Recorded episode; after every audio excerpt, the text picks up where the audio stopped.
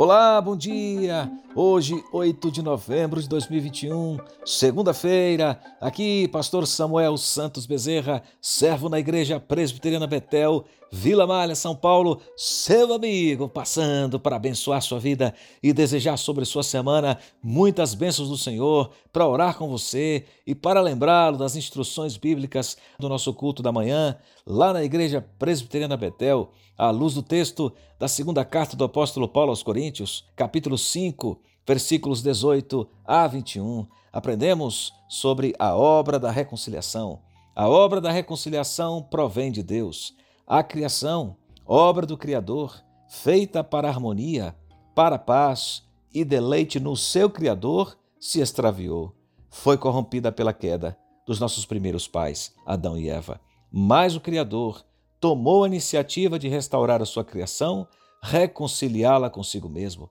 É exatamente esse reconhecimento que o apóstolo Paulo recorda à igreja em Corinto ao escrever: Ora, tudo provém de Deus, que nos reconciliou consigo mesmo. Deus, portanto, é a fonte da vida, originador de toda graça, bondade, sabedoria.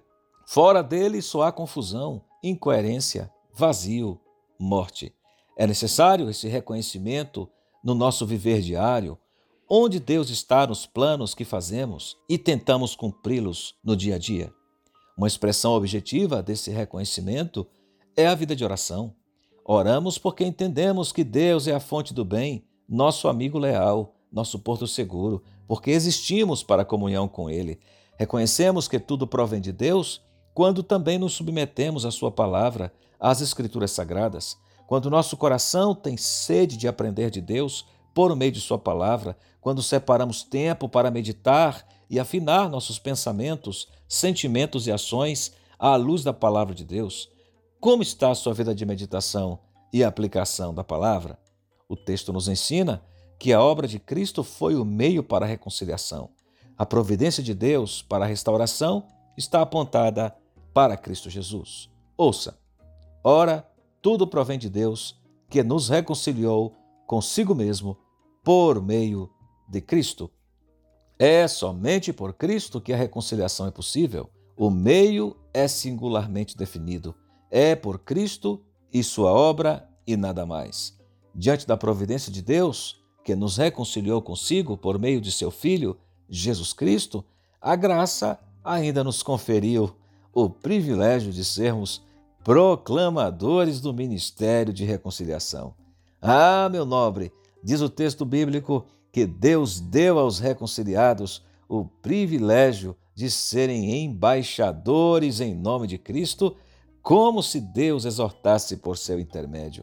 E é por Cristo que inteira e apaixonadamente eles proclamam o evangelho da graça, porque somente por Cristo fomos reconciliados por Deus e é em Cristo que nos tornamos instrumentos de reconciliação e o conteúdo dessa reconciliação é o Evangelho da graça de Deus.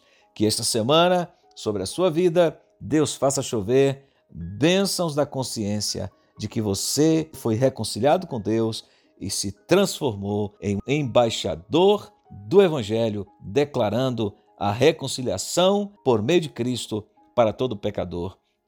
Vamos orar, agradecendo a Deus por isto, em nome de Jesus. Amado Deus, fonte de toda vida. Ó Pai das luzes, exaltado seja o teu nome, pelo teu plano consumado, realizado, de nos reconciliar contigo mesmo, em Cristo Jesus, através do teu Filho Jesus. Nós o adoramos, nós o reconhecemos como Senhor da nossa vida, nós dependemos dele. Dá-nos uma semana de consciência de que fomos reconciliados contigo, desfrutamos de paz e somos chamados para o ministério da reconciliação, proclamadores do Evangelho da reconciliação. Abençoa nosso país, lançando luz, a luz do Evangelho sobre a nossa pátria, conduzindo pecadores à reconciliação contigo mesmo. Abençoa a tua igreja no Brasil. Ó oh, Deus, desperta o teu povo. Abençoa a tua igreja no mundo. Anima, consola e fortaleça a tua igreja perseguida. Abençoa-nos em nome de Jesus. Amém e amém. Deus abençoe ricamente sua vida. Uma semana abençoada em nome de Jesus. Amém.